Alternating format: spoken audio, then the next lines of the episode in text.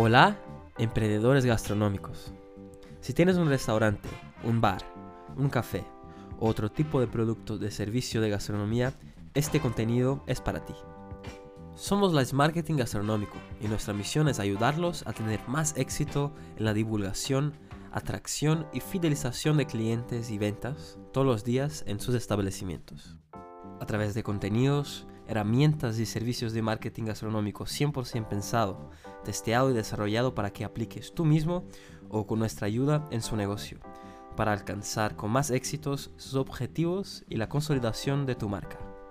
La guía Michelin y sus estrellas nacieron de una estrategia de marketing de contenido hace 122 años. ¿Sabía de esto? También ha sido la primera en usar el cliente misterioso o oculto para valorar un negocio. El poder del marketing de contenido estratégico para las empresas ha sido clave hace mucho tiempo. Hoy vamos a contar la historia de la famosa guía Michelin y sus estrellas Michelin de valoración para el sector de instalación, que ha nacido de una estrategia de marketing de contenido en 1889.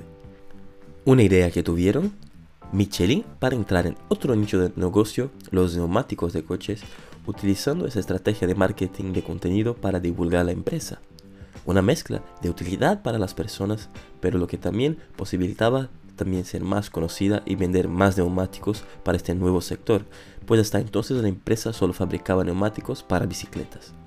Cuando los hermanos André y Edward Michelin tuvieron la brillante idea, que aún no sabían si daría cierto o no, de hacer una mezcla entre una información, utilidad pública y su publicidad, o sea, el primero, marketing de contenido de una empresa que se tiene conocimiento, que ha sucedido a más de 122 años atrás. En aquella época eran conocidos en el mercado por fabricar neumáticos para bicicleta. Para entrar en este nuevo nicho del mercado, lo de los coches, que era algo muy nuevo en la época, pues tenían menos de 3.000 coches en circulación total en Francia, así que resolvieron apostar en entrar en ese mercado y también incentivar esa nueva industria de coches que estaba desarrollándose en el país. Han creado por lo tanto la guía Michelin en 1900 con el objetivo de ofrecer de manera gratuita para las personas que tenían un coche un guía con información importante para los motoristas que aún salían mucho de una ciudad para la otra, teniendo así mapas, puntos de gasolineras, talleres de coches si pasaba algo, teléfonos útiles, además de un listado de hoteles con restaurantes como también instrucciones para cambiar una rueda y claro, la propaganda de su empresa, Michelin. Por lo tanto, con esta acción de marketing de contenido aportaba más valor a las personas que poseían coches en la época. La guía Michelin tenía como objetivo principal incentivar a estos dueños de coches a lanzarse en las carreteras de Francia, pero con algo más, un soporte, una seguridad, informaciones útiles para ser usadas cuando fuera necesario. Una fórmula simple de informar, divulgar, construir una referencia en el mercado para su marca, como también conquistar la preferencia de las personas a la hora de comprar el tipo de producto de la fábrica Michelin, todo a través de esa acción de marketing y contenido cuando crearon la guía. Además de consolidar estratégicamente el branding de Michelin en la mente de las personas y en la vida de ellas. Nada mal, ¿no? Durante 20 años, la guía Michelin con toda esa información útil para las personas ha sido pagada por la empresa todo el desarrollo, impresión y distribución de manera gratuita. Hasta el día en que André, al acudir a un taller de neumáticos, descubrió que sus preciadas guías Michelin estaban siendo utilizadas como calzas para un banco. Reflexionando sobre esto y partiendo de la idea de que el hombre solo respeta de verdad aquello por lo que paga, en el año de 1920 se lanzó una eh, nueva guía Michelin a un precio de 7 francos. Bueno, entonces, ¿cómo ha quedado famosa esas estrellas Michelin?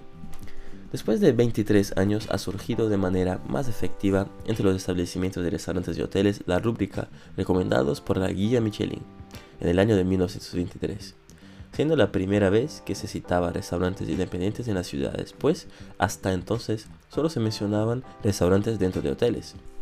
En esta época, la guía Michelin crecía el interés teniendo destaque para la sesión de restaurantes. Sabiendo de esto, los hermanos Michelin reclutaron un equipo para valorar de manera anónima como comensales ocultos, como cuando un cliente cualquiera, sin los propietarios, supieran que se trataba del guía Michelin que estaban ahí valorando. En este punto estrenan otro recurso clave del marketing utilizado hasta hoy para valorar cualquier negocio, el cliente oculto o cliente misterioso. El propietario de la empresa contrata personas o profesionales para ir a su establecimiento, comprar, usar o testear sus productos y servicios a fin de obtener un feedback de todo lo que se refiere al negocio. Atendimiento de los empleados, calidad del producto y servicio, además del ambiente, manera de pago, tiempo de atendimiento a los clientes, o sea, todo. Según podemos constatar en Wikipedia, esa técnica del cliente misterioso informa que era una práctica común a principios de 1940, pero no hay registro que haya sido creada, aplicada y difundida esa práctica tan útil al marketing que perdura hasta hoy. Analizando las dos fechas podemos decir que fue también una estrategia de marketing de los hermanos Michelin. Así que ellos crearon no solo la primera o una de las primeras acciones de marketing de contenido del mundo por una empresa, como también el primero a crear y usar una estrategia de marketing de cliente misterioso dos estrategias de marketing muy importantes que son utilizadas hasta los tiempos actuales después de 122 años. Es increíble. Siguiendo la historia, fue en 1926 que la guía empezó a valorar con icono de estrellas la calidad de los restaurantes que estaban en su guía Michelin. Aunque inicialmente solo se ponía una estrella de valoración, siendo en 1931 que se estableció la jerarquía de 1, 2 y 3 estrellas Michelin siendo informado al público en su guía los criterios aplicados para la valoración y concesión de las estrellas, pasando a ser referencia mundial de la gastronomía de sinónimo de restaurantes de primera calidad, los mejores y los premium. La guía Michelin se ha convertido en referente mundial en el campo de la gastronomía gracias a su compromiso constante con los lectores y a su riguroso proceso de selección que es aplicado en todo el mundo de manera independiente una selección que realizan inspectores anónimos, profesionales con una excelente formación que aplican los mismos métodos de trabajo en todo el mundo. La misión del grupo Michelin, contribuir a una mejor movilidad que presidió la creación de la guía, constituye el ADN de la marca Michelin reflejada en su eslogan, la mejor forma de avanzar. Michelin Guide Online. Con los avances del tiempo, de la sociedad y de la tecnología, ha migrado para las plataformas online como el portátil en Internet. Uno para cada país o idioma que está presente. Además de tener apps para llegar a los móviles de las personas que quieren usar el guía Michelin en cualquier parte del mundo para comer y hospedar bien en una ciudad con el padrón de las estrellas de referencia. Tiene actuación mundial. Hoy el guía Michelin está presente en más de 30 países alrededor del mundo. Solo no está presente en Rusia, Australia y Emiratos Árabes, como constatamos en nuestro análisis en su portal online Michelin Guide en marzo de 2022. De manera propia y con colaboración de TripAdvisor y The Fork, que en esos países para hacer una reserva online en restaurantes y hoteles, como también el portal y apps de Via Michelin, que es un servicio de mapas, rutas, establecimientos, igual que Google Maps, pero con enfoque de ellos. Hay colaboración de la guía Michelin con el The Fork y TripAdvisor entonces. La Michelin hace algún tiempo ha hecho ese acuerdo de colaboración con The Fork y también con TripAdvisor, cuyo ambos divulgan informaciones del otro al público en los países en que actúa. En The Fork aparece la referencia de los restaurantes recomendados por la guía Michelin, como también aparece en el portal online de Guía Michelin. Así además de ellos poner un restaurante en su guía, valorar, también tienen la opción de hacer la reserva del restaurante o de una habitación de un hotel a través de su portal online Michelin Guide para aquellos negocios, restaurantes, hoteles que están en The Fork o TripAdvisor, ampliando así la divulgación de los negocios en Internet con más un canal online. El mapa Guía Michelin. Además del portal online Guía Michelin, su sistema de valoraciones de hoteles y restaurantes con sus estrellas dispone del sistema online de mapa tipo Google Maps, pero suyo que permite ver la cartografía online, cálculos de rutas con una serie de rutas para coches o motos con distintas rutas, la recomendada por Michelin, la más rápida por el tiempo, la más corta por la distancia, la más económica reduciendo el consumo de combustible y la pitoresca, valorando los puntos más turísticos. Todo esto sumado al diferencial de calcular el coste por trayecto como consumible, combustible, peajes y otros. Además de proporcionar en tiempo real informaciones sobre el tráfico, ubicaciones de las gasolineras, como también los hoteles y restaurantes con opciones de buenas reservas. Un servicio simple, atractivo, funcional y que funciona aparentemente bien disponible en los países que actúan en todo el mundo. Aunque no chequeamos este último, incluso tiene el portal vía Michelin Magazine como un portal de noticias de actualidad enfocado todo lo que dice respecto de los temas sobre coches, viajes, turismo, gastronomía, hospedaje, medio ambiente y actualidad, todo lo que pasa en el mundo. Dispone también de una app gratuita para el móvil en Apple y Android. También puedes ver más en guiamichelin.es.